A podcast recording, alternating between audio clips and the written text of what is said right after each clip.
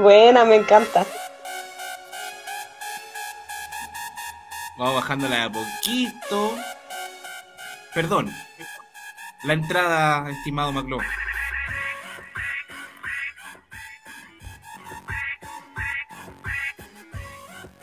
Aquí comienza la guillotinería, donde te cortamos la cabeza con responsabilidad afectiva. Dale. Y estamos una semana más, otro jueves, en nuestro programa eh, editorial de Guillotina Radio, La Guillotinería. Estamos en el capítulo 3 de la temporada 2. Mira, empezamos hace tan poquito y ya tenemos segunda temporada. Somos muy patudos. pues, Tuvimos como 10 programas de la, o algo así, unos 12 de la primera temporada. Ahora ya estamos en la segunda y volvemos a nuestras andanzas como programa de empezar a presentar a los compañeros y compañeras que nos acompañan, que son parte de los podcasts, de los programas en vivo. Y el programa de hoy es, nos fuimos a los Centennial. Millennial le dice los más boomer. Nosotros no somos tan boomer, al menos sabemos diferenciar entre Millennial y Centennial. Pero ahí en voz en esa risa tan característica que los cabros que escuchan y las cabras que escuchan eh, Asociación Ilícita ya la deben conocer. Tenemos a la señorita Comedias, de Al fin me hizo otra página, que es parte, como decía, de Asociación Ilícita. Y bueno, voy a hacer una pequeña presentación, que igual está bien bonita, eh, me había olvidado, disculpen. ¿ah?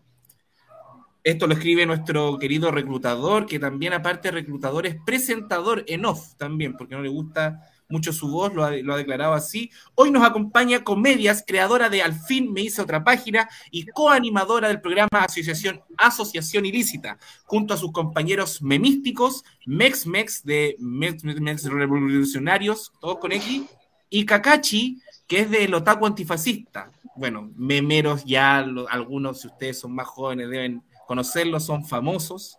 Este encuentro, este encuentro es una oportunidad para que nosotros, los boomers, los más viejitos y millennials, comprendamos mejor a los centennials y ver si nos quejamos de alguna otra generación que no esté con nosotros, como la vieja Lucía.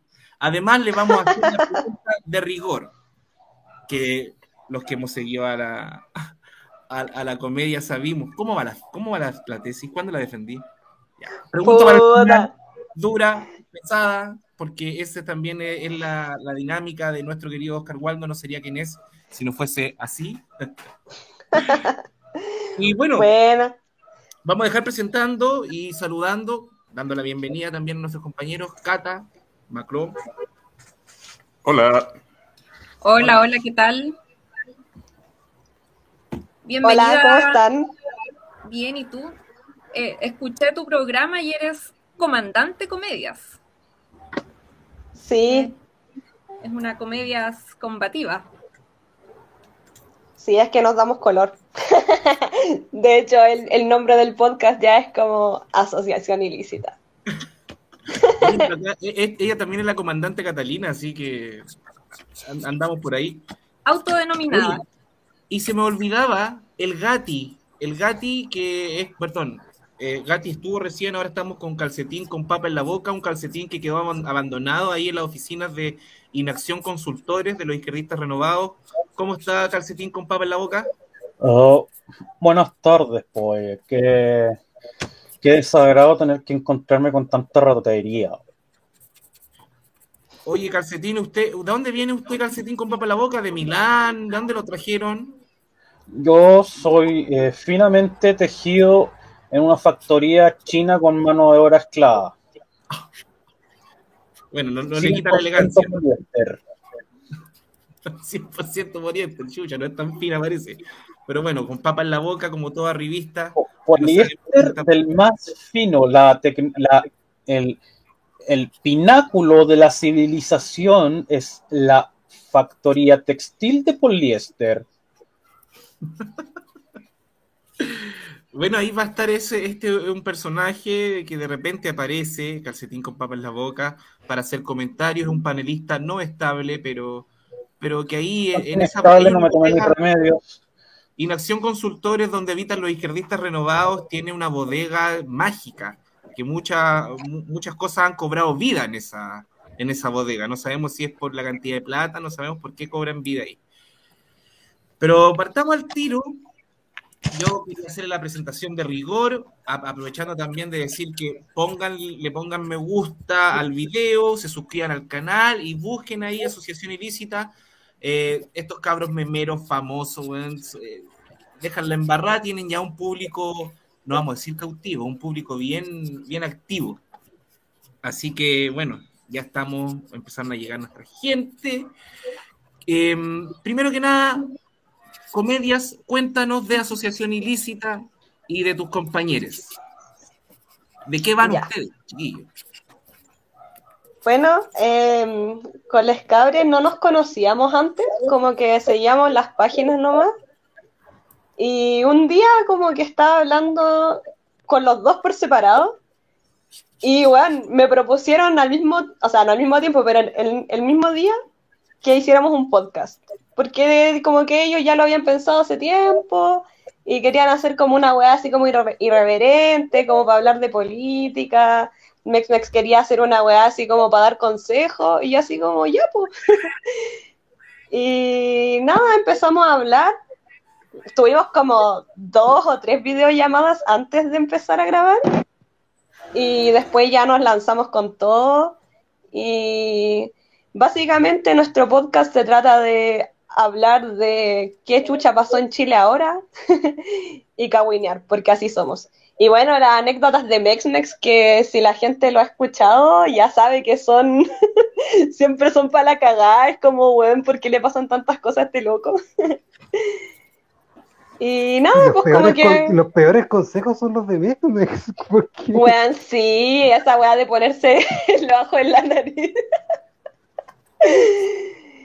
Y mm, nada, pues nunca tenemos pauta. Eso, ahora llegué y me dijeron que no tuvieron reunión de pauta y yo así como, estoy acostumbrada a eso. así que eso, ahora estamos en pausa porque tuvimos como una situación en Fulgor Lab.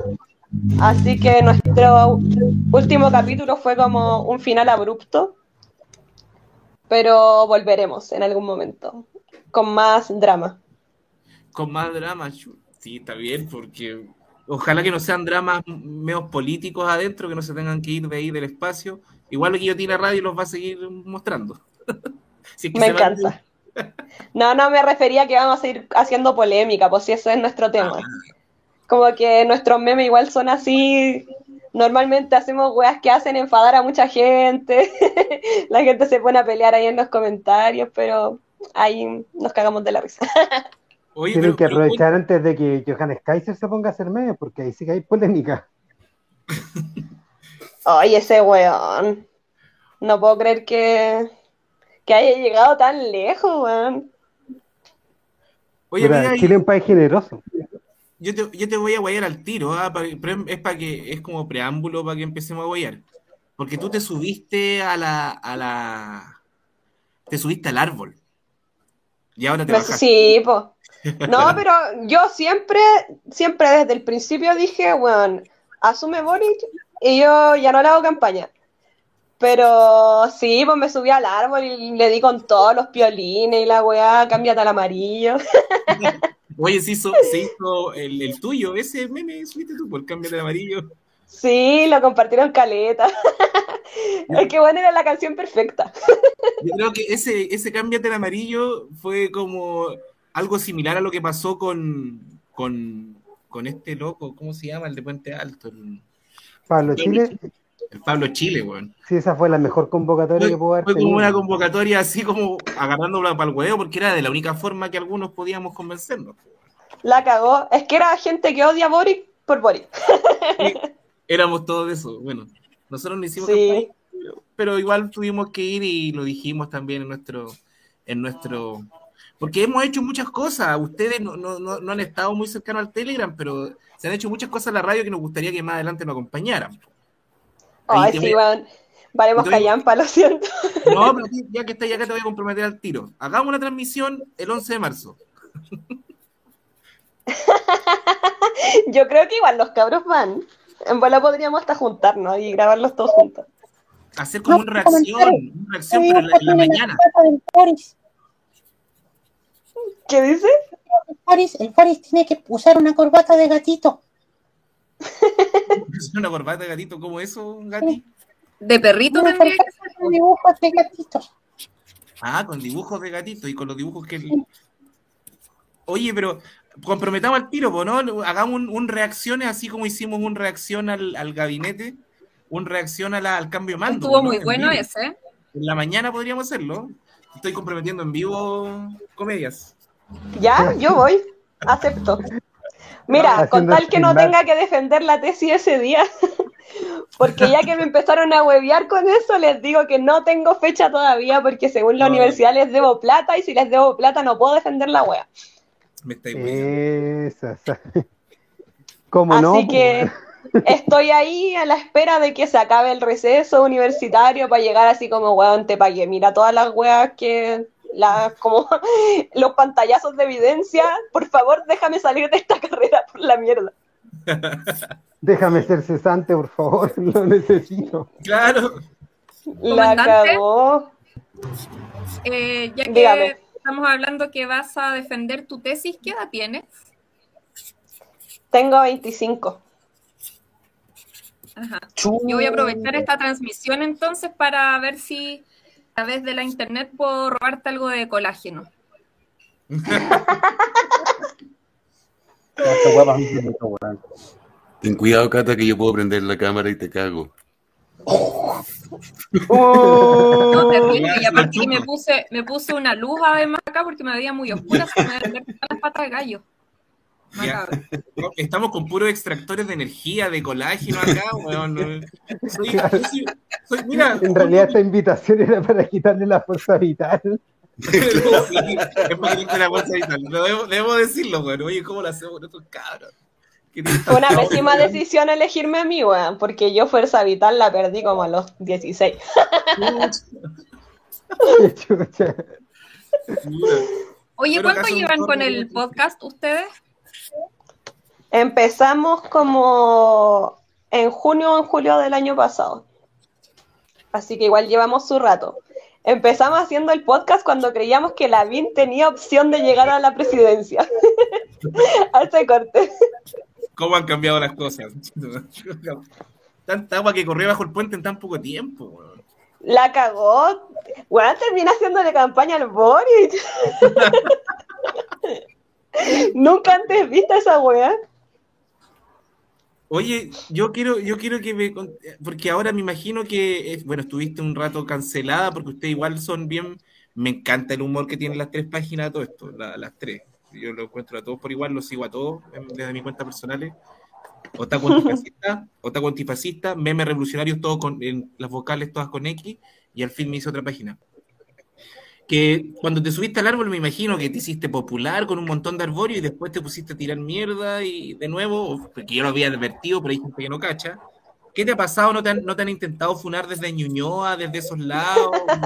¿No te han hueveado que le estás haciendo el juego a la derecha? Me imagino que ya te han llegado esos comentarios. Eh, Sabes que no tanto, no tanto porque igual como que la gente que me sigue igual cacha mi rollo. Pero sí me han llegado así como ñuñoínos de corazón, así frente a amplistas que como que me empezaron a seguir en ese tiempo de la campaña y después cuando empecé como a dar más mi opinión sobre lo malo de Boric, decían como, ah, no, eh, le estoy haciendo el juego a la derecha o se me cayó, no, no se me cayó, sino como se puso fome esta página, y es como, debe ser nuevo. La. Página de carencia. La cagó y así como, deja de seguirme. Uy, qué bacán. Igual, yo lo, yo, lo, yo lo vi todo, yo lo seguí harto el, tu, tu, ¿cómo se llama? Tu aventura arriba del árbol y sabía que te iban a apoyar porque tú también ya lo habías adver- advertido. po. Lo que sí algo particular que nunca lo había visto, no la rotearon. Ah, Si no me equivoco, todavía no te rotean, ¿cierto? No, no me rotearon. No. Oh, milagro. A, a cambiado. Mex creo que le hicieron eso. Pero, por ejemplo, yo tengo en Facebook, yo empecé en Facebook a todo esto, no empecé en Instagram. En Facebook igual me llegó como más odio de parte de la gente, así como, como que me estaba pegando al show por criticar al Boric. Y me pasa que, que siento que como todo el espectro de la izquierda tiene la- el mismo problema de que no son capaces de hacer una autocrítica.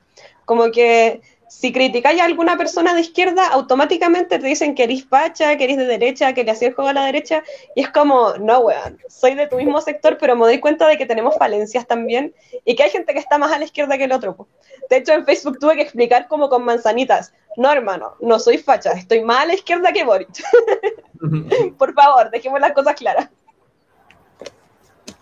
Sí, pues, así, así nos va a ir, yo creo que van a ser cuatro años de, de toda esa cuestión. pues. Lo mismo pasó en las votaciones también.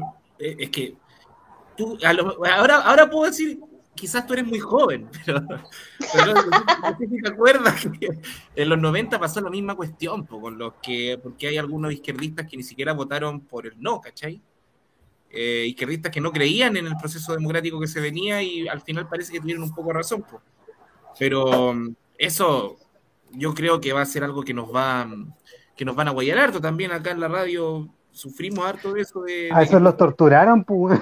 los sapearon, los persiguieron. los persiguieron, los torturaron por la oficina ahí con, con la misma gente que ahora tiene contratada a Gabriel, o sea que tiene reclutada a Gabriel Boric, que no sé si, no sé si cacháis más o menos de eso, comedias de, de lo que hizo la concerta, que metió preso a, a- a gente que seguía la vía armado, que seguía más en, la izquierda extra concerta, no sé si cacháis eso.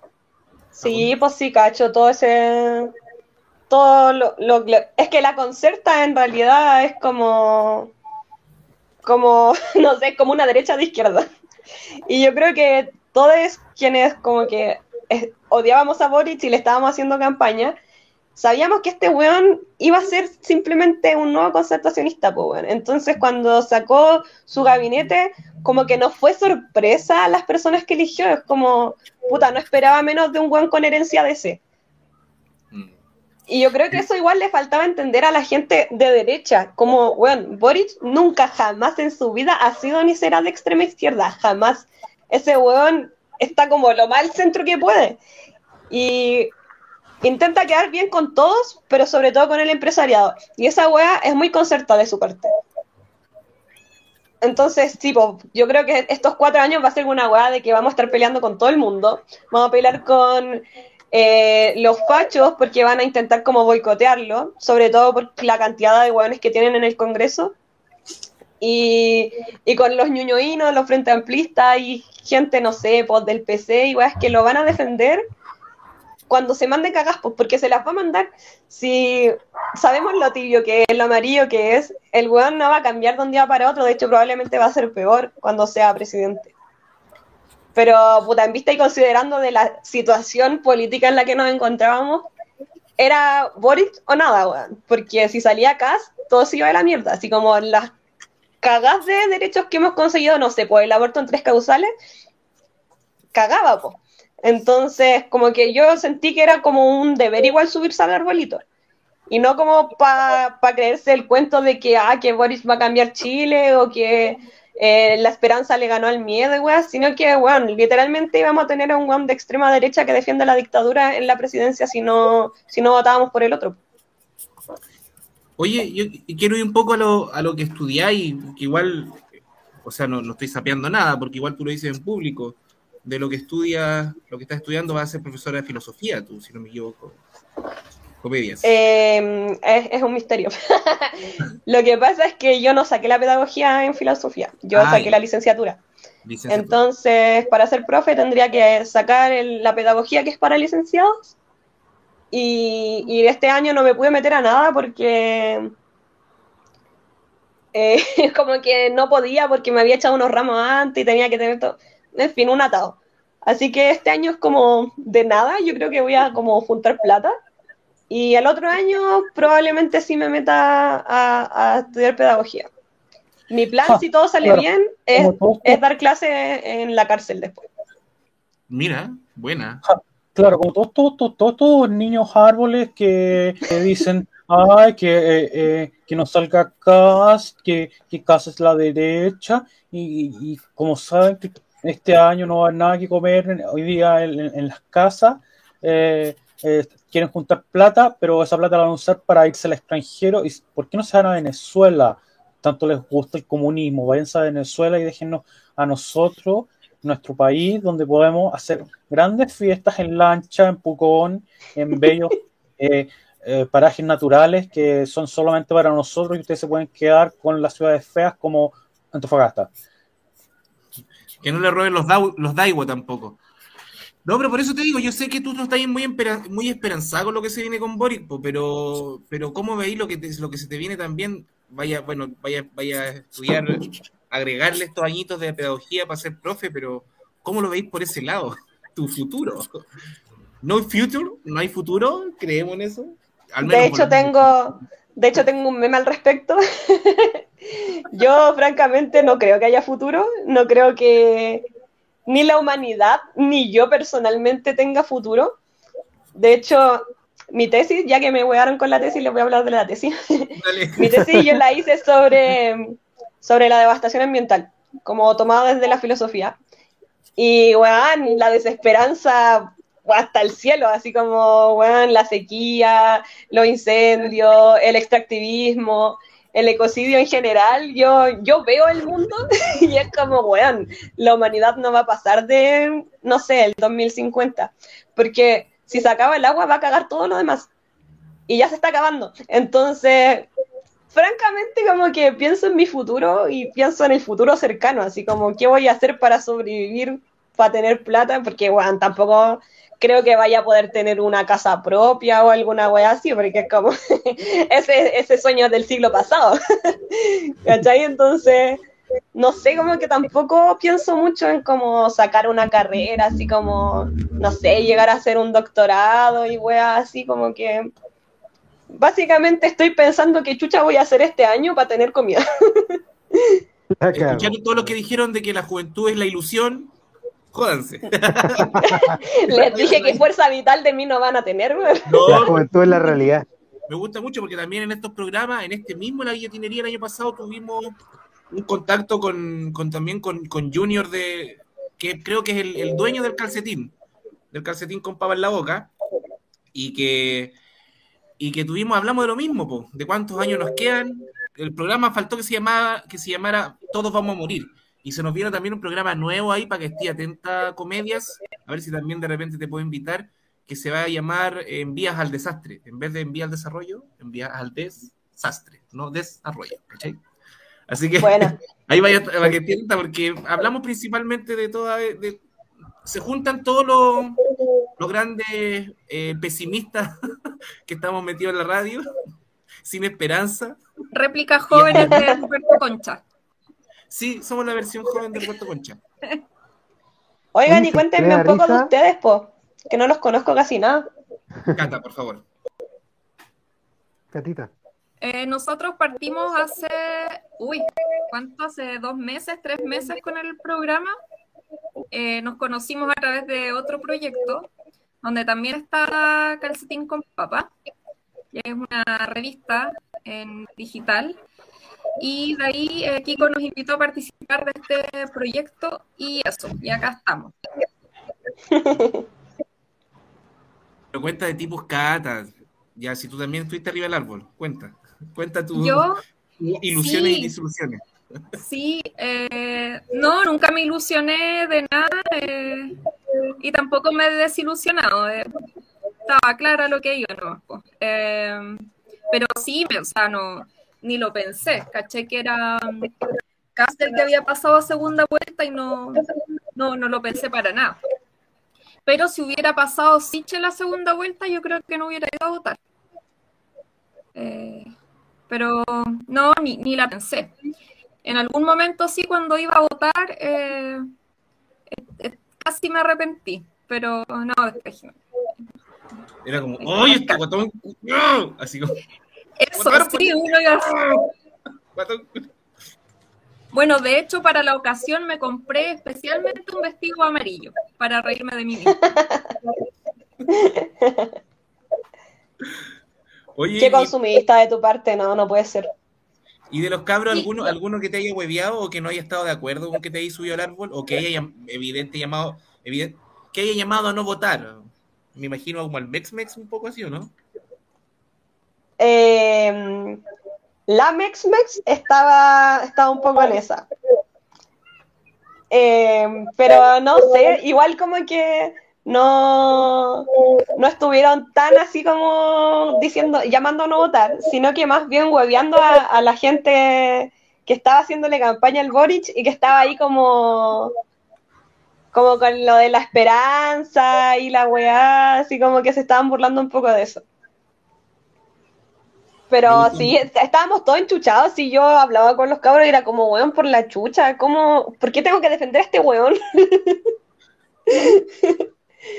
Porque igual la gente como que tenía una concepción de él que era súper, súper alejada de la realidad, po, weón como no sé, como ver que estaba con el Partido Comunista, ya era como, no, es que este weón quiere convertir a Chile en Venezuela, y es como, weón, no, jamás, weón, jamás, nosotros lo veíamos precisamente por lo contrario, porque es un amarillo culiado.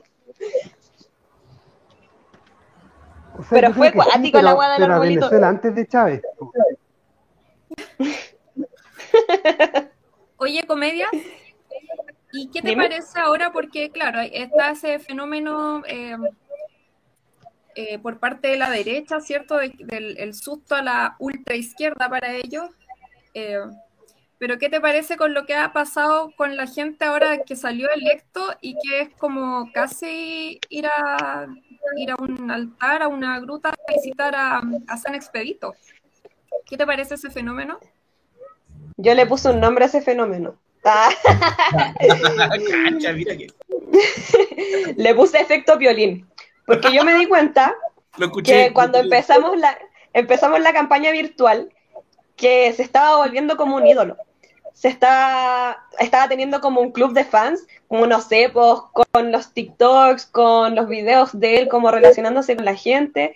Y como que la gente empezó a idolatrarlo caleta, y como a tenerlo en un altar y hacerle como ediciones con música y weá, y a defenderlo con uñas y garras, o sea, con uñas, con uñas y dientes, y, y que no se le puede decir nada, porque ¿cachai? Como que si te hacía una crítica a Boric, está ahí que eres como heregia, así como, bueno, ¿cómo se te ocurre? Y encuentro que igual una como memera que estuvo ahí participando de la campaña, igual tenemos un grado de responsabilidad de esa weá porque igual como que lo enaltecimos caleta. Y no sé si es porque la gente tiene una experiencia muy mala con los políticos, como de tenerlos muy lejos y que, no sé, como que los políticos los miren en menos, porque esa es la agua que tiene el Boric, como que el weón habla, no sé, pues cuando habla con un niño se pone a su, a su misma altura, le habla a la gente, le, los abraza, está con ellos, entonces, esa, esa como familiaridad que tiene este weón es como un carisma también. Entonces, yo creo que eso hace que, la gente lo defienda porque hace que uno le tenga cariño, pues, weón. El weón logró que uno le tuviera cariño por la reacción que tenía, no sé, pues cuando regalaban cosas, cuando veía los dibujos que le hacían los niños. Entonces, este fenómeno que estamos viendo es muy parecido a lo que pasa con, con no sé, como futbolistas, con músicos alcanzó un nivel de, idolatría muy brígido. Y yo creo que esa weá es peligrosa. Perdón, mi perro. Quería conversar también. Eh, encuentro que es peligroso porque no deja lugar a la crítica y no, no permite que lo vean como un ser humano que va a fallar.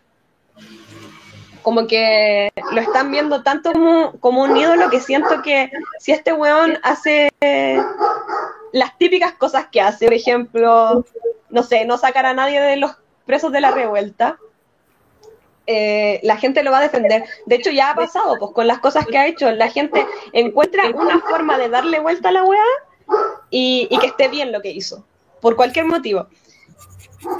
Y, ese es el peligro, porque, no sé, pues los weones fascistas que llegan al poder es por esa misma, por esa misma actitud, pues, ¿cachai? Como que los ven como alguien intocable como un weón que, hay que enaltecer y que no tiene ninguna falencia. Una canonización del santo. Claro, claro, y bueno, incluso él mismo como que ha intentado bajarse de ese pedestal en el que lo pusieron y no lo consigue, como que lo enaltecen más por hacer eso. Entonces, no sé, igual igual me preocupa me preocupa ese asunto y también me siento un poco responsable por, los memes que dentro de la campaña hubieron hartas cosas cringe, alto cringe, como dicen los lolos. Eh, ¿qué, es lo que más te dio cringe de esa, esa campaña del, efecto violín en el fondo? Porque igual habían una chistosa, otros donde eran como los que los que al principio fueron soas por Jadwe, que como que ironizaban con, con, con ser una abuelita, ¿cachai? Danielito y la weá. Eh, habían unas chistosas, pero otras que dieron cringe. ¿Cuál te dio cringe a ti? Cringe. A ver. Uy, no sé. Yo creo que más que los memes, lo- los comentarios de alguna gente. Así como que poco menos que Boric era el nuevo Salvador Allende. De hecho, había gente diciéndolo, pues, ¿cachai? Directamente. Y no sé, es como, puta, ¿en serio estáis diciendo esa weá? Así como, ¿realmente crees eso? Ojalá lo imite, pues yo creo que debería ser, pero empezar de, de al revés, sí, pues.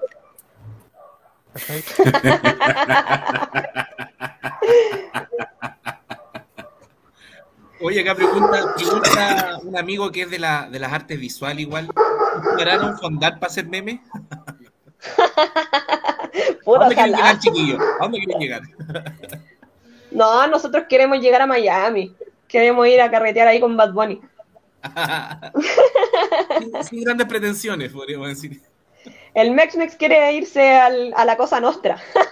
quiere cambiarse de podcast. Hoy acá tenemos a alguien eh, en contacto directo con la Cosa Nostra. Acá en, en esta pantalla, precisamente. Ah, Oh, chucha, invitaron a la persona equivocada Ah. entonces. No, yo tengo ahí metales me gusta y mensajito con Darío Quiroga, así que ahí me lo estoy pololeando. Así que, Buena. Red Lich, te aviso. Hasta ahí favor. nomás llegaste. Por favor, llévate a, a Quiroga para que Carlita Redlich quede. Bueno, Mejor trata a la Carlita. no vamos a empezar a hablar de Carla Redlich ni, ni, ni Quiroga. No es, Hacemos no, cambio. hacemos- Yo me voy con ellos y les traigo y les de vuelta la Claro. Ya, pero lo vamos a tener en consideración. Ahí, entonces, Mex Mex era el que quería. Sí, me da risa porque la otra vez publicó en una historia que quería dejar el podcast para cambiarse para allá. Y lo compartieron, pues los, los de la cosa nostra, cagados de la risa. Y un weón llegó y nos dijo una weá tipo, no, es que ustedes no tienen el nivel necesario. y nosotros como, ¿qué? No prendió el detector. Pero bueno, ahí, eh, eh, ahí cuando se tienen que topar con Boomer, pues cabrón, como nosotros acá. Oye, hablando de eso, de, de- de otros podcasts, bueno, aparte de invitarlos, de que, de que empiecen a, que se puedan sumar a nuestro, porque vamos a hacer hartos crossover por acá, pues nos gusta harto de mezclar gente de otros programas, estamos haciendo amistades. Acá, como puedes ver, tenemos a un, a un dibujante que ahí te ha, te ha sacado todo el rollo, pues sin, sin conocerte, sin ver tu cara, ya te dibujó. Sí, me, me gustan los dibujos, los he estado viendo todo el rato. Sí, está bacán. Ahí, más lo querido. Mejor nivel Ahí que te nuestro el nivel, podcast. po. Ahí si, si no tenían nivel, ahí tienen nivel, po, ¿eh? Subamos el nivel, por favor.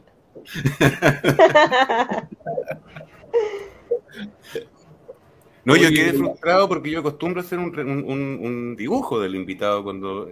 Entonces ahora eh, me gustaría que la Cata te interrogara, porque la Cata es bueno con eso, como para interrogarte físicamente y hacemos el retrato hablado. Yo lo voy a hacer con los ojos cerrados también, para no saber qué es lo que estoy haciendo. Es buena para los interroga- interrogatorios la Cata. Vamos, Cata. Saca tu, tu Lucía Dahmer que llevas dentro. Sí, vamos a hacer la labor de inteligencia acá. Chucha. ¿En qué me metí, weón? Ya, IMC. Eso. Oye, pero ya, a ver, eh, no, en serio. Estudiante de filosofía. Yo eh, pasé por una facultad de filosofía y humanidades. Y en esos años, principios de los 2000, las estudiantes de literatura eran todas góticas, les decíamos en ese tiempo. No sé si en ese tiempo ya veían anime o estaban en, en esa transición entre En la transición. The Cure y, y Sailor Moon, no sé. y los que estudiábamos historia, eh, ahí con el chaleco pachamámico y unos jeans, todos feos, todos horribles. Y la gente filosofía eh, de negro, de negro y con cara así de depresión mayor. ¿Cuál es, cuál es el look ahora del el look y los gustos de los estudiantes de filosofía? eh, en general, al menos donde yo estudié, el abajismo es la ley. Los hueones, los hueones más cuicos andan con ropa con hoyo y weá, así como lo más, como creen que se visten los rotitos, pues, ¿cachai? Pero mm, no sé, como que la cara depresivo todavía, volado, tomándose una chela. y siendo unos pretenciosos culiados y para que los filósofos son insoportables, weón. De hecho, hoy día eh, me salí del grupo de la carrera porque un weón estaba así como pegándose el show con que el único conocimiento real era de la academia y la weá, y yo así como... ah, me dije como, por conversaciones como esta, el ambiente en la carrera es insoportable. Y me fui. Ah, esa fue mi salida dramática. ¿No le dijiste que en realidad nada es verdaderamente cognoscible porque los eh, sentidos de los seres humanos nos eh, otorgan percepciones completamente erróneas de la eh, realidad y que más encima lo poco que podemos aprender de la misma no la podemos comunicar por las mismas deficiencias del lenguaje que es una construcción imperfecta de nuestro propio cerebro que está en base también generado por nuestra mala comprensión de la realidad. No, Te hubiera dicho, cállate, charlatán, hippie. Le creía a mi agua astral. Oye, tienen chato, me tienen chato lo- los que agarran la, la física cuántica y la aplican a, a la filosofía para negar cualquier weá weón, que sea de evidencia, así como que te sacan al tiro la física cuántica, me tienen chato, weón. Es que ahora es todo cuántico, todo cuántico. Hoy yo estoy siguiendo unas pastas. Ahí te- también te las recomiendo. Los hippies buena, buena siempre suben, no sé si tú comulgáis mucho con ese, esa página de meme. ¿Los cacháis? Sí, me compartieron el otro día porque hice una publicación anti-hippies.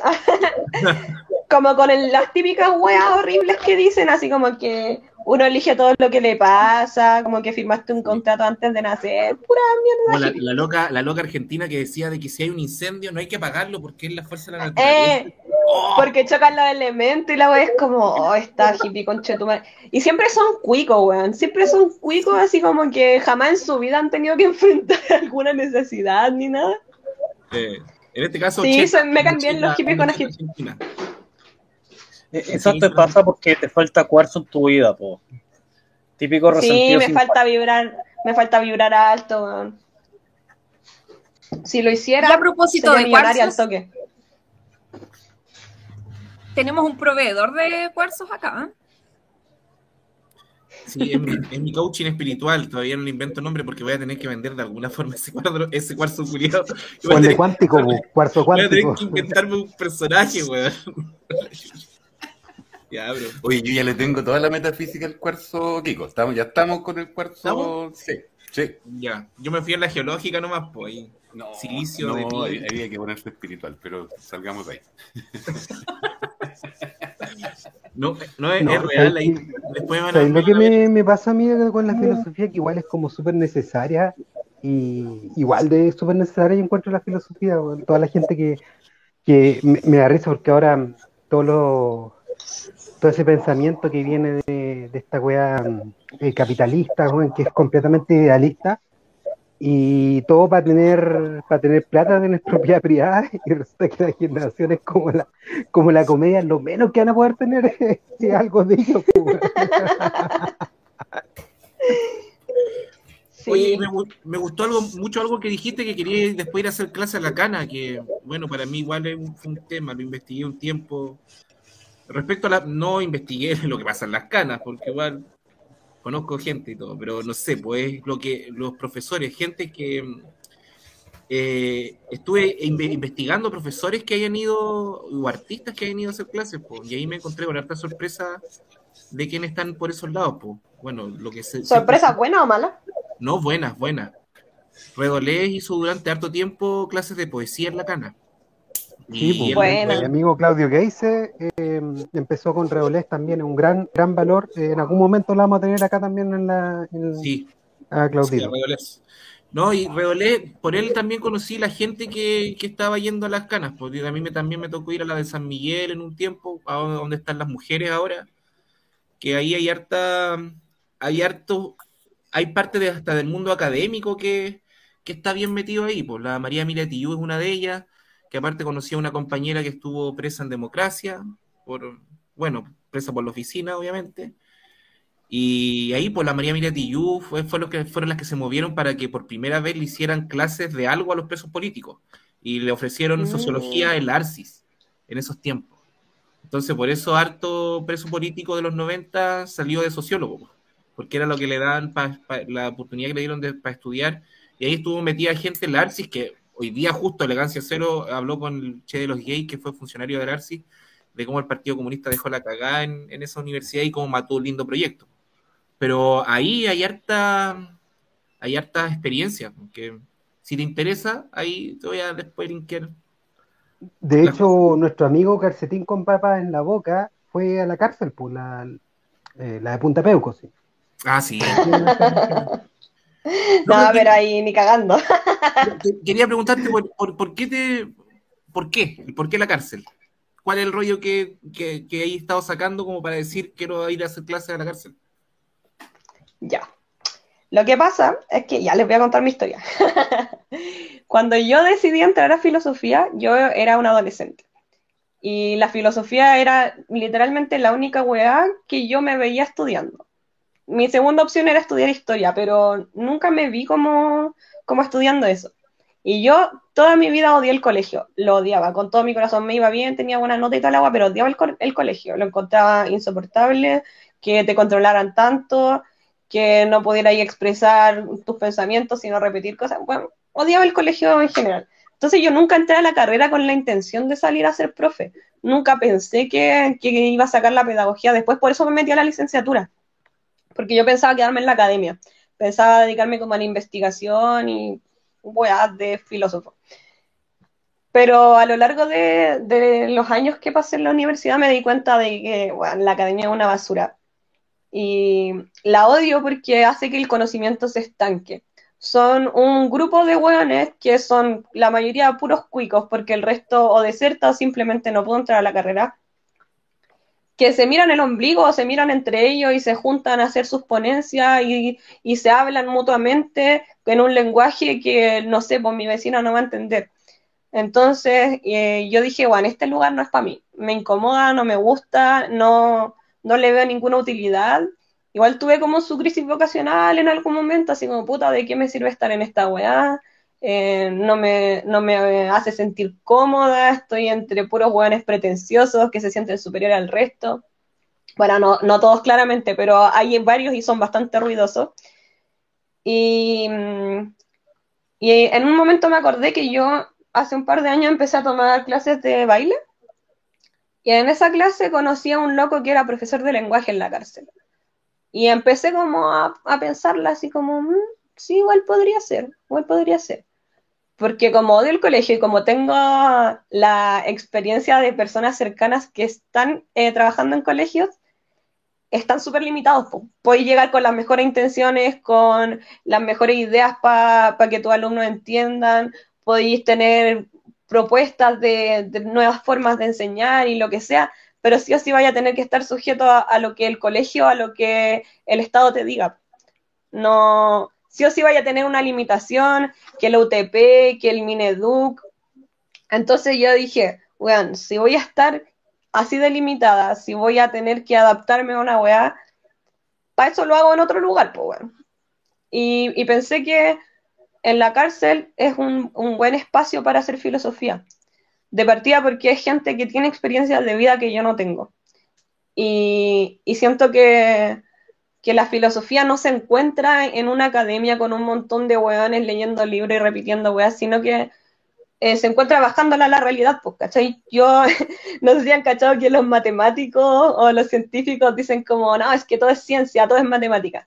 Ya, yo soy el tipo de weona que dice que todo es filosofía. Porque, bueno, las weas que hablamos cotidianamente son filosofía. Cuando habláis del bien y el mal, cuando habláis de la justicia, cuando habláis de política, cuando, cuando habláis como, no sé, de arte, de lo bello, todo eso es filosofía, pues, ¿cachai? Entonces, entonces pensé que si quiero hacer algo útil con la filosofía, tengo que entregarle ese conocimiento a, a personas que quizás en su vida no podrían acceder a él. Mm. Y hay, aquí hay una persona que pregunta, ¿y por qué en escuelitas populares? Supongo que, ¿y por qué no en escuelitas populares? Y también, también lo he pensado, de hecho, eh, estoy viendo eh, si es que voy a poder eh, dar clases de, no de filosofía, pero de lenguaje y de inglés en, en escuelas populares. Y me da miedo igual, porque yo, yo no, no soy el tipo de persona que se siente conocedora, no siento que, que sepa mucho o que tenga como mucho que, que, entregarle a otra persona, siento que dudo caleta de, de, mi conocimiento, así como a lo largo de toda la carrera era como, bueno, siento que no sé nada. Pero... Pero el rollo constructivista ahí, por el rollo constructivista, porque el conocimiento se va construyendo y bueno. Sí, sí, de hecho igual he hablado con gente así como sobre, sobre eso y me dicen como, bueno, para ser pedagoga no necesitáis, no necesitáis eso, sí, y en verdad mi visión de, de, la filosofía no es yo ir y decirle a alguien, mira, esto es la filosofía, esto es lo que dice tal filósofo, sino que generar un pensamiento crítico en las personas, ¿cachai? Hacer que, enseñarles a filosofar, más que enseñarles algo en específico, así como esto es lo que tú tienes que saber, sino hacer que la gente se dé cuenta de que eh, hay muchas cosas que uno hace en el cotidiano que es hacer filosofía.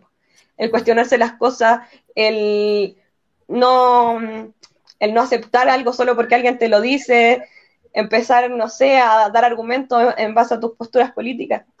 Entonces, como que ese es, más mi rollo, como sacar el, el, conocimiento del estancado que está y devolvérselo a la gente si en verdad, ¿de qué sirve tener una, saber mucho, saber, haber leído miles de libros y al final ese conocimiento te lo vaya a quedar para ti o, se lo vaya a dar a una elite que, que va a repetir el mismo ciclo. Preso crática, decía el, el Oye, ¿y te, gustó Merlí? ¿Sabéis que sí me gustó Merlí? A mí igual, bueno. Aunque esa La serie, el personaje no. Sí, pues sí, pues la serie es buena. Pero ¿Sabes que es tan importante la filosofía? Yo encuentro, porque incluso, pucha, incluso me acuerdo que una vez uno, uno estimados eh, hombres de acá de, Chile, cuando cometieron un error que cometieron, los mandaron a hacer clases de ética. Sí, Imagínense al nivel que debería estar la filosofía, todos deberían tener clases de ética. No, no, no, no, Oscar Waldo. Lo que pasa es cuando la falta es muy grave nomás, ahí ya tenéis cárcel. No tenemos pena de muerte, pero sobre la cárcel, digamos, por cadena perpetua y todo eso, ahí están las clases de filosofía. Esa es la pena más grave que existe en nuestro. Oye, la dura, si le hacéis clases de filosofía a los locos de no, los dejáis cagados del mate, es como en tortura para ellos. Mira, yo creo que fue viejo la, el trato más denigrante que han recibido los Carlos, weón.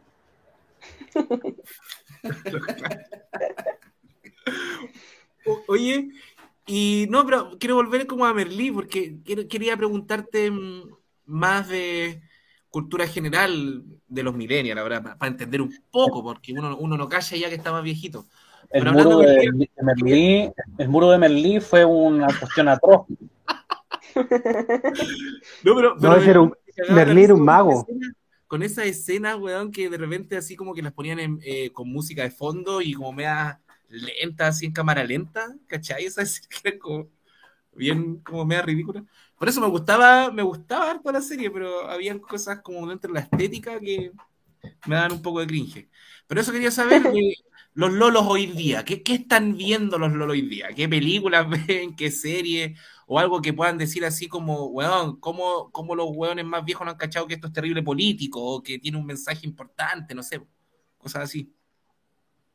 Eh, bueno, yo igual estoy como un poco desactualizada, pero la juventud últimamente está, está viendo Shingeki. Ya, sí. Shingeki no Kyojin. Y están viendo Euforia. Yo, honestamente, no he visto ni un capítulo de Euforia y vi como los primeros de Shingeki. Pero, pero claro, por ejemplo, Shingeki tiene un, rollo súper político igual, pues. Y, y, también creo que, que tiene visiones filosóficas que, que uno puede extraer, pero así como para decírtela, no me acuerdo bien de qué se trataba la serie tampoco. y en Euforia he cachado que aborda mucho el tema de, de las adicciones. Y, yo creo que eso igual es un tema relevante porque el, tema de las drogas a mí igual me, me interesa mucho porque también he consumido y he tenido problemas con eso. Y creo que un poco de lo que te lleva a volverte adicto es como, como la desesperanza, eh, el, no sé, como no encontrarle sentido a la vida o, o sentir que no, como que nada, nada te llama la atención lo suficiente como para no llegar a eso. El tema de, no sé, que salís de tu casa y hay alguien fumándose un mono, igual te influye caleta, po. Entonces yo creo que desde la filosofía igual se puede, se puede abordar eso como un tema ético y político de la forma de vida que llevamos. Como todas las weas insanas que hacemos actualmente, incluso el mismo tema de la adicción a las redes sociales, que es muy real y yo siento que no se habla lo suficiente, tiene que ver con, con la forma de vida asquerosa que llevamos, pues, weón. Esta, esta wea de trabajar, ¿cuánto? 10 horas al día y, y llegar a tu casa y tener que hacer las weas de la casa y no tener tiempo para ti, no tenés tiempo para pensar, para reflexionar.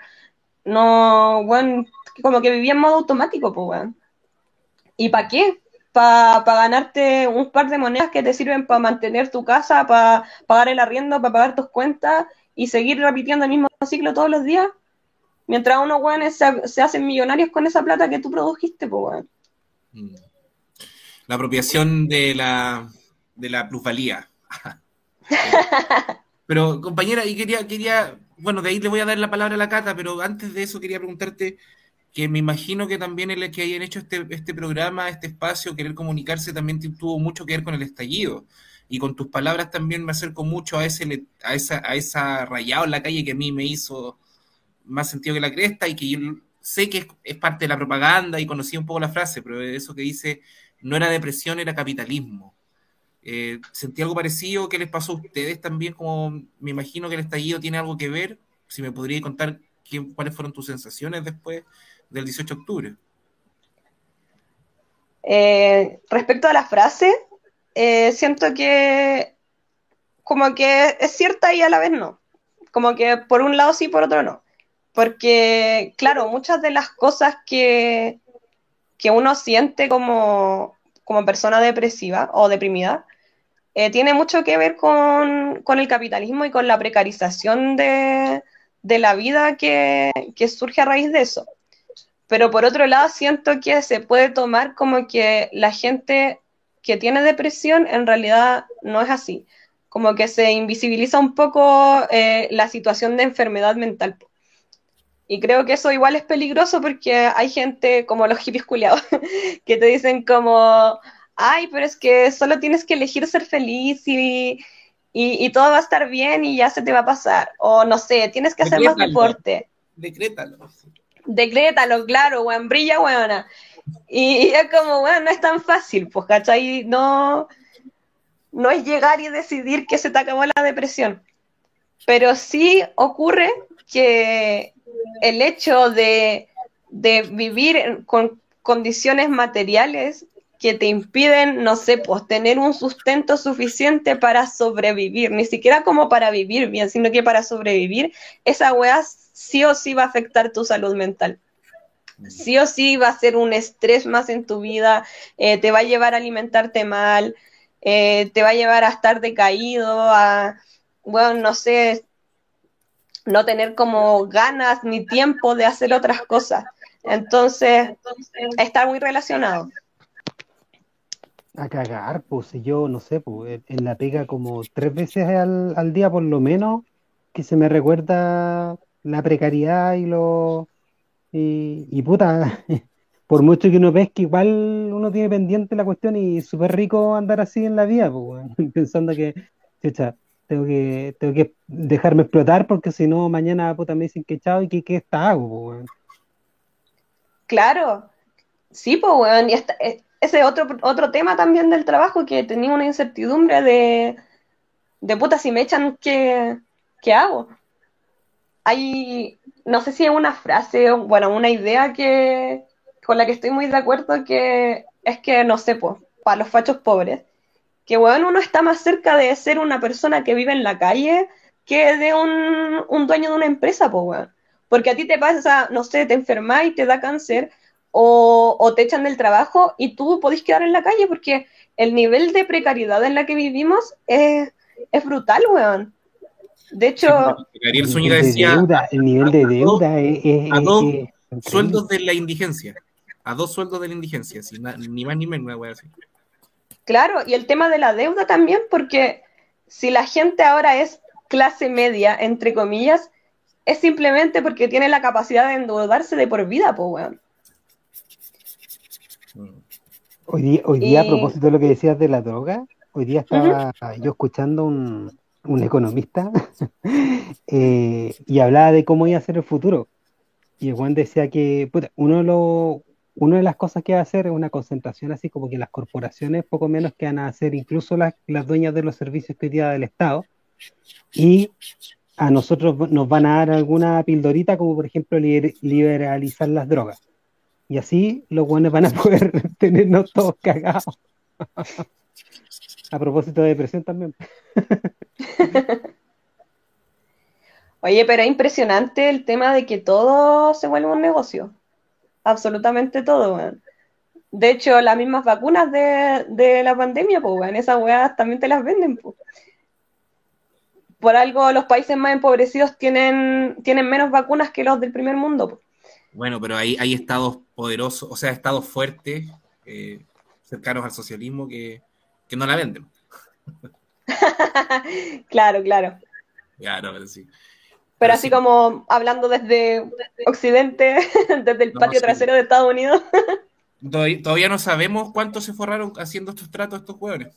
O sea, si es que lo sabemos en este gobierno que viene de cómo fue esos tratos, quizás qué negocio hicieron estos jóvenes por debajo, si sabemos que lo, lo hacen en cada transa- en cada decisión que toman. po.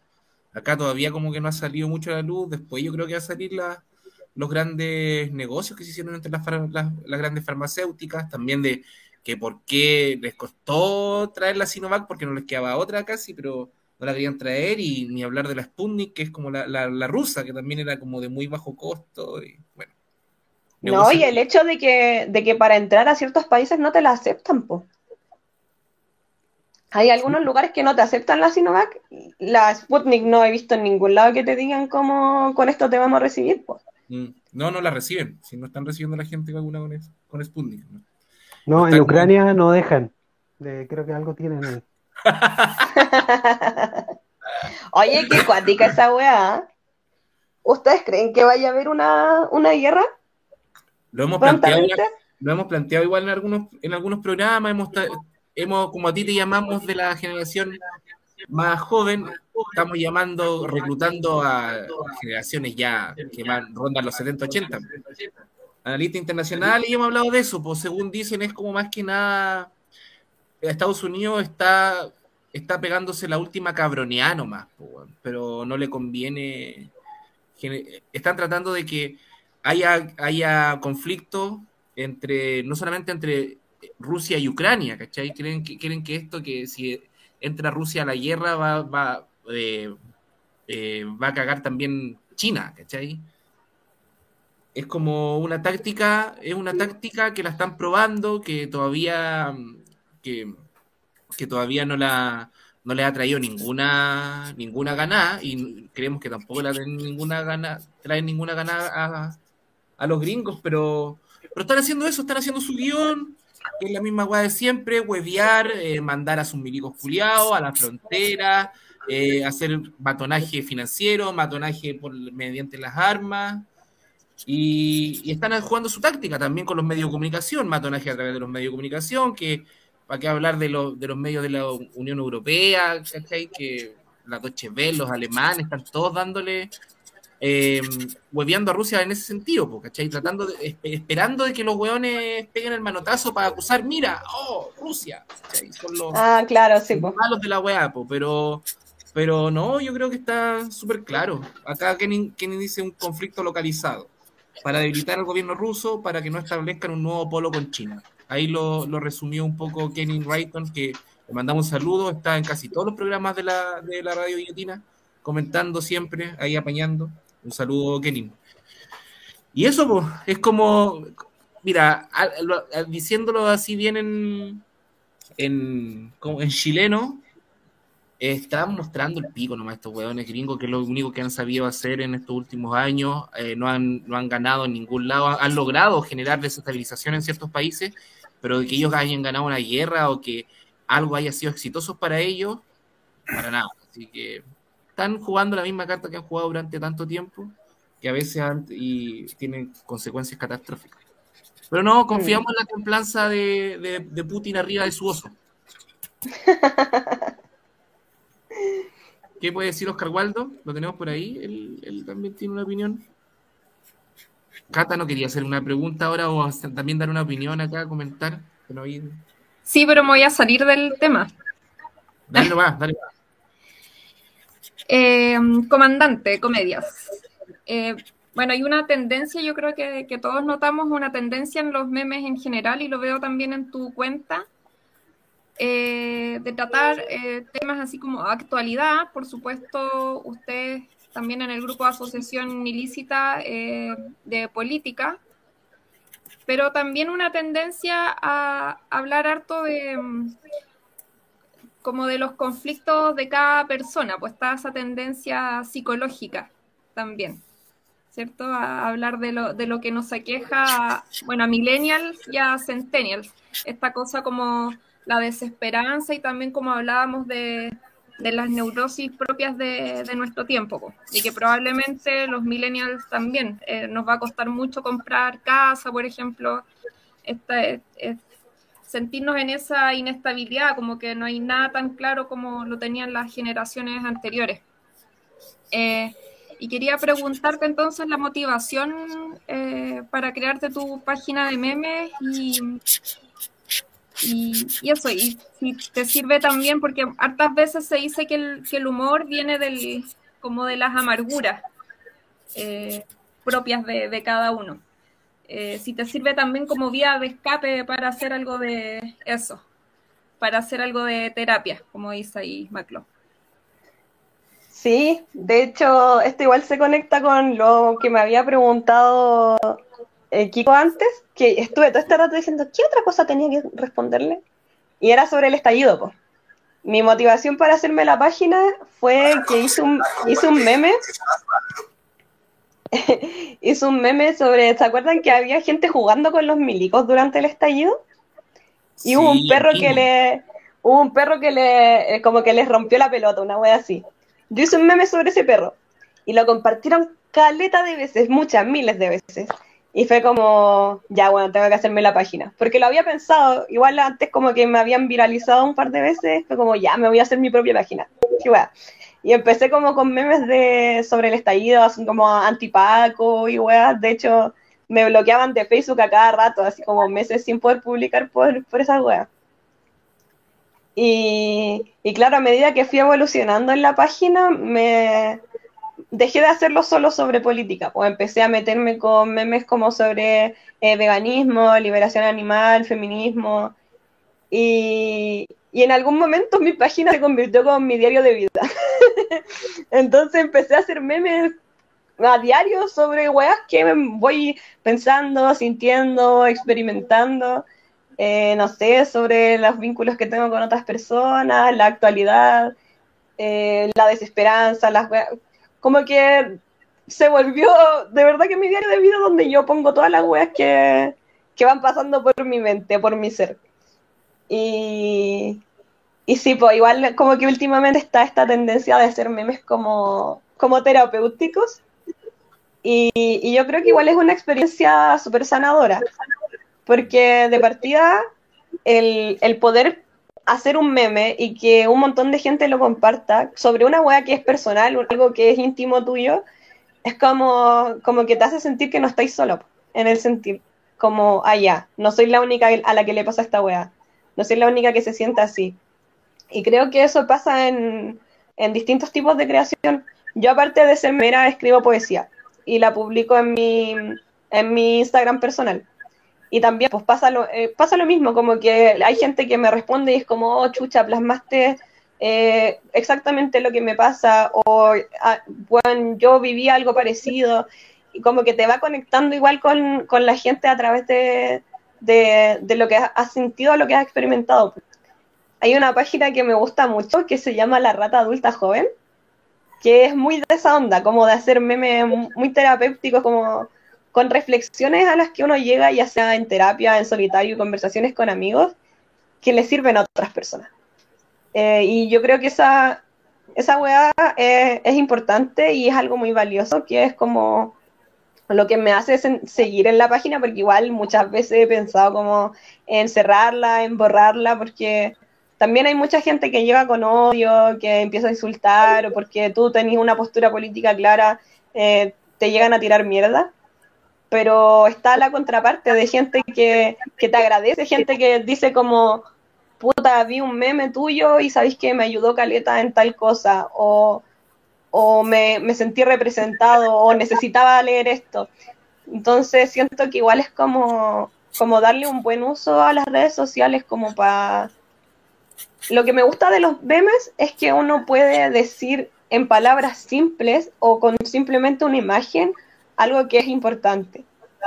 En vez de, no sé, escribir 10 diapositivas llenas de texto, escribí un meme y, y, la gente lo puede interpretar, pues tiene esa, eso mismo que tiene el arte, que la gente puede interpretarlo a su manera y dan como sus diferentes visiones, salen sus debates igual. Y al menos yo, qué bueno los dibujos, me encanta. al menos yo siento que, que en mi página igual es como un espacio seguro. Lo he intentado crear como, no sé, pues, por ejemplo, para las disidencias, eh, para eh, la gente de izquierda, porque en, en otros lados como que se llena de comentarios de mierda, no sé, estas buenas transfóbicas que empiezan a, con sus discursos de odio yo esas weas no las permito. No las permito, a mí me importa un pico si me digan que, que, estoy censurando, lo que sea, porque yo quiero que mis seguidores que son trans, que son no binarios, que son de la comunidad LGBT en general, se sientan que pueden estar ahí a salvo, que nadie va a ir a decirles, no sé, quería un macho con falda o, cualquier wea. Los mismos veganos también que la, la gente se ríe porque veganos culiados y la wea, yo, yo sé, veganos culiados arruinaron el veganismo pero eh, hay una experiencia colectiva de acoso que sufrimos los veganos y ni siquiera es como solo solo los veganos que son insoportables porque existen, sino que tú llegas a un lugar y decís que eres vegano porque te ofrecieron una weá que tiene cosas de animales y al tiro empiezan a huevearte, al tiro empiezan como a insultarte o a, no sé, como estar constantemente atacándote o poniéndote como, como en el centro de, como si fuera allí poco menos que el bufón de la weá. Entonces también, también para esa gente han tratado de hacer como memes con los que uno conecte, pues, ¿cachai? Es como, ah, sí, sí me ha pasado esa wea, me han dicho eso. Y, y también de ayuda, pues así como cuando mi página empezó a crecer y a tener más seguidores, yo empecé a visibilizar cosas, pues, empecé a, a compartir, eh, a preguntar, por ejemplo, sobre neurodivergencia, sobre eh, eh, eh, diversidad sexual, de género, como con, con, respuestas de la misma gente y dejándolo ahí como, como para informar y para que pudieran también compartir eh, las experiencias que tenían, porque siento que en general las personas tenemos demasiadas cosas con las que cargamos. Entonces, igual aliviar un poco esa carga y también la carga de tener que andar explicando constantemente, intenté como aportar mi granito de arena o no sé, pues antes en la página anterior tenía historias destacadas sobre terapias accesibles. Entonces siento que a pesar de que el Internet puede ser un lugar muy horrible muchas veces, igual uno puede lograr cosas buenas, pues. igual podéis usar como tu mm, alcance para cosas importantes. Y, y, eso es lo que es como la importancia que yo le tomo a, a mi página y por eso también hice el podcast con, con, los cabros, porque Otaku Antifascista y Memes Revolucionarios también tienen, tienen eso, como del apoyo mutuo, de, de el, bajar la política a un, a un nivel que pueda ser comprensible por todos, donde como que podamos comentarlo y, y debatirlo y, y, exponerlo sin que sea como con palabras rebuscadas y, y, desde el humor igual, porque desde el humor es mucho más fácil llegar a la gente. Cuando tú te ríes de algo, eh, es como mucho más accesible para ti que, no sé, pues un texto súper denso al que tenéis que dedicarle tiempo, donde tenéis que estar con un diccionario al lado para entender qué chucha están diciendo. Entonces, eh, yo creo que los memes son, son geniales. A mí, me gustan mucho los memes porque tú podías hacer cualquier cosa, puede ser un meme, weón. Cualquier cosa. Desde la weá por la que lloraste en la mañana hasta la situación política de tu país. Y, ah, yo creo que eso es hermoso. Se ponía a llorar.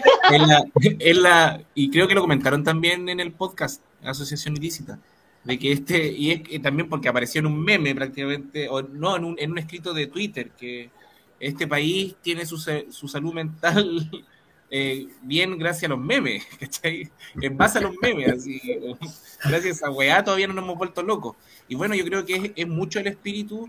Acá tenemos a Calcetín con Papa en la Boca, que también pertenece a, él hace humor escrito, escribe el, compañero, el compañero ahí Calcetín con Papa, que desde Izquierdista Renovado, eh, Tofo, eh, mucha de la gente también lo sé, porque me lo han dicho, lo hemos conversado, de, de los que hacen programas están en base, o sea, están, están casi por solamente por mantenerse la salud mental, por tener algo que decir una vez a la semana, ¿cachai? Para descargarse. Sí. sí. Yo creo que la mayoría acá estamos en parte, porque obviamente igual tenemos un proyecto, queremos tener, hay un, en algunos hay un proyecto político más claro que en otros, y en algunos hay quizá el proyecto más allá que de comunicación es de, hay más activismo, ¿cachai?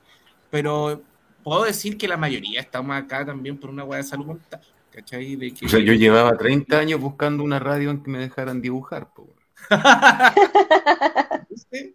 no, sí, aquí lo compartimos mucho, compañera, y yo solamente decir de que eh, me ayuda Caleta, igual yo no sé, no, sé si todavía me considero, tengo treinta y tantos, pero me creo un quinceñero y soy de escuchar, y, y sé también que Oscar Waldo, por ejemplo, por eso hicimos esta cuestión, así como juntar programas que nos gustan, ¿cachai?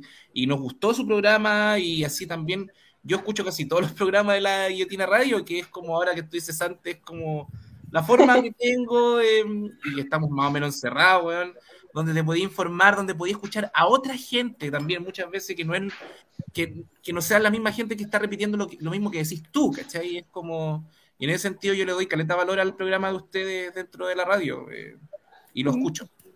O sea, de una cosa, un compañero de nosotros, un amigo, el, el, el del Salitre, me decía a mí que le encanta el podcast. Bueno, yo lo empecé a escuchar por, porque él lo escuchaba. Eh, de ustedes, porque ustedes, nos, no, el resto sonamos demasiado heterosexuales. Y tiene más razón que más razón que la cresta. O sea, yo cuando hablo con, con gente que, que es de disidencia, cosas así, se cacha cagar que soy heterosexual así, pero, pero así, pero la cagó, pues, la cagó, o sea, de, todo, el, cómo uno trata, el cómo uno utiliza el tú para todo, ¿cachai? Yo no le da lo mismo el, el por ejemplo, no, no andáis pensando en el género, pues, no, de todo el mundo es tú o, o, o weón nomás, pues no, no, se traduce en eso. Es súper, súper característico, entonces, eh, también es refrescante, po, que, y no sale forzado, ¿cachai? Porque conozco gente de miedo que también trata de hablar la weá y sale pero súper mal, se nota, se cacha que está traduciendo cuando habla. Eh, ¿Cachai? Que es una cuestión que, uno lo puede ver y que otra gente critica, pero cuando uno lo ve en gente más joven, joven es como que, ah, pero es como que están hablando con, con cualquier persona. Po. Sí, Sí, es verdad. De hecho, uno de nuestros primeros capítulos fue con la Atacama Queen. Y bueno, y fue un éxito. De hecho, hasta el día de hoy es de mis capítulos favoritos porque eh, creo que es súper importante escuchar otras voces porque, claro, en general eh, es como pura, pura gente hetero, y de hecho casi puros hombres. Entonces, hace falta porque claro, uno puede hablar todo lo que queráis de que apoyáis a la comunidad o lo que sea, pero no es lo mismo escucharlo de una persona que lo vive, una persona que, que tiene que hablarlo como una forma de resistencia, pues, porque es su vida, pues, bueno, es su vida la que está en juego. Porque yo te puedo decir todo lo que queráis en contra de las TERF, en contra de los weones transfóbicos, eh, no sé, explicarte sobre diversidad de género y weas, pero yo sigo siendo una persona cis, pues, ¿cachai? Yo nunca voy a saber lo que es ser una persona trans. Entonces encuentro súper importante que, que cada uno hable desde el lugar que le corresponde, porque uno puede ser muy aliado, pero, pero no es lo mismo vivir algo en carne propia que simplemente saberlo como por experiencia ajena o porque lo hay leído o lo hay escuchado. Lo mismo que el tema de los hombres hablando sobre, no sé, por derechos reproductivos de las mujeres, el, aborto y cosas así. Bacán que, se muestren a favor y todo, pero tú nunca vas a saber lo que es estar embarazado y, tener que verte en la obligación de abortar clandestinamente. Entonces, eh, es súper importante que, que haya espacio para que las personas hablen por sí mismas, porque igual es todo un tema el hecho de que de que haya gente hablando por tipo. El mismo tema, no sé, pues del racismo. No es lo mismo que una persona que tiene la piel blanca, que nunca en su vida la han discriminado por su color de piel, hable sobre racismo, a que lo haga una persona a la que la insultan en la calle, que le intentan, no sé, bajar de las micros, que le preguntan de dónde eres y es como, bueno, soy de Chile. Eh, no es lo mismo. Entonces, igual eso me gusta de, de nuestro podcast, que, que tenemos invitadas que hablen por, de lo que les aqueja, de lo que, de lo que viven. Pues y no sé, pues por ejemplo, Kakashi eh, es una persona no binaria, entonces eh, es como, no sé, igual encuentro que, que es bacán que, que haya gente eh, de las diversidades hablando así como de, lo que les pasa, de lo que sienten, de dando su opinión, su postura, porque cada uno desde el, lugar en, el que habla tiene un, un, discurso diferente, algo que decir que no es el, mismo al de la otra persona, pues sobre todo cuando una persona está en una posición de privilegio y la otra no. Sí, a mí yo soy bien, por eso me gusta escucharlos también, porque aparte tienen la posición política súper clara, todos ustedes, la mayoría. O sea, los tres en distintas, en distintas niveles, podríamos decir. Eh, pero politizan también harto las discusiones y eso es súper valorable. También súper de acuerdo contigo que tratáis de que sea un espacio seguro entre ustedes, también cómo se tratan, el trato, que yo lo, lo veo así, es como el lugar más responsable quizás emocionalmente de los demás y son el grupo etario más joven, ¿cachai? De, de los que están en la radio pero bien, también siempre mezclado con humor y con harta, con harta socarronería, como son también, así, me gusta, me gusta. Vamos, para la risa. Son para cagarse la risa, igual. No sé si Catarina quiere decir algo para ya ir despidiéndonos.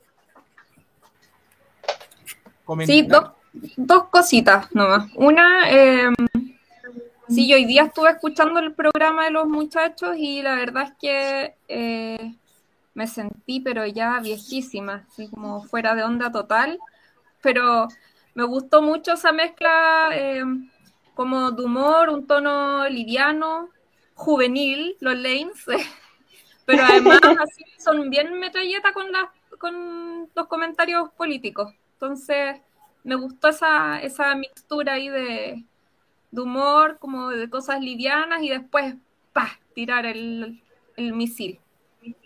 Y por otra parte, eh, me quedo con, el, con lo que estuvimos conversando acerca del humor y lo que decía Kiko de que los memes fueron el soporte de salud mental para el país, sobre todo, bueno, y tú misma lo dijiste, vos empezaste tu página de memes después del, estallido social.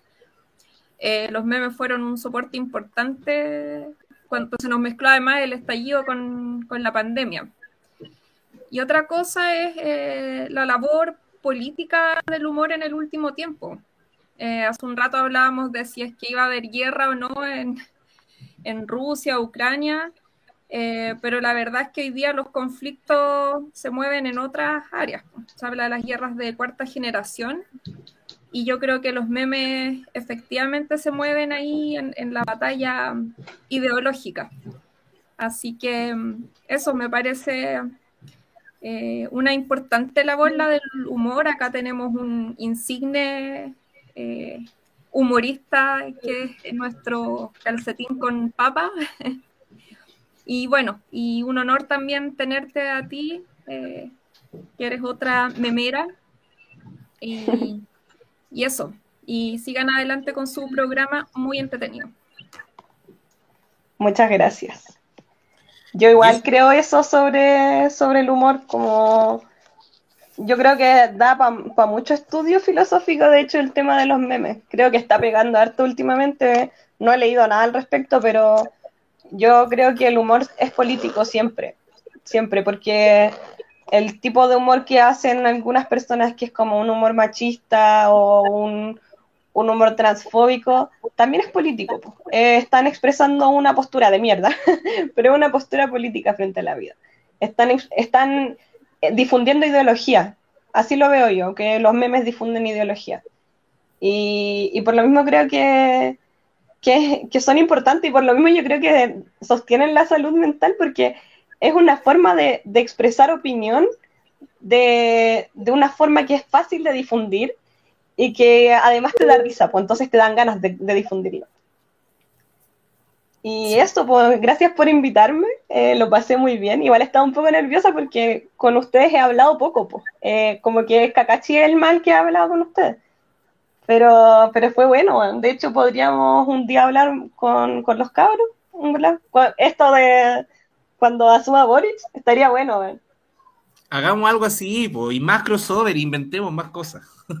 Ya, pues yo, yo prendo el fuego. Excelente, ¿no? Ahí Macron nos apaña a casi todo lo que puede. Él está casi siempre también en estas ocasiones especiales, así que démosle con más crossover para que nos conozcamos más también, para que podamos ir, ir. Yo al menos lo escucho. Es más que nada esto es para los demás que, que están. Pero. Tirando no, el palo en vivo.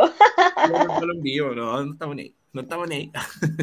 no, pero sí, súper contento en ese sentido nosotros de, de tenerlo a ustedes, chiquillos, chiquillas. Eh, lo último, antes de que nos vayamos, ¿cuándo vuelven? Esa es la pregunta primero. ¿No saben todavía? Puta, pero eso es como preguntarme a mí cuando doy la tesis. Po. no, es que no sabemos porque no tenemos cómo grabar. Estábamos pensando en volver a hablar con ustedes, pero Está, está, hablamos de tomarnos como un receso por lo que queda de febrero, así como, no sé, irnos de vacaciones y weá, o tomarnos un descanso más que nada, pero sí o sí queremos volver en marzo. Más vacaciones meme. No. Ese cuico culiado está en Pucón, weón. ¿Vieron ahí al lado de las lanchas, weón? Sí, es uno de los buenos que sale tomando, weón. Estaba meando El pico 35. ¿Mm? Oye, pero entonces cualquier cosa nos vemos en marzo, pues ahí sí, bueno, ya por interno le vamos a decir cualquier cosa si necesitan grabar todo, hasta todo acá en la radio guillotina a su disposición, chiquilles. Cuenten bueno, con eso. Bacán. Eh, también organicemos la, los crossover y todas esas cosas, ahí las transmisiones, voy a poner una imagen, una imagen ahí, hemos sido engañados, mira qué bonito.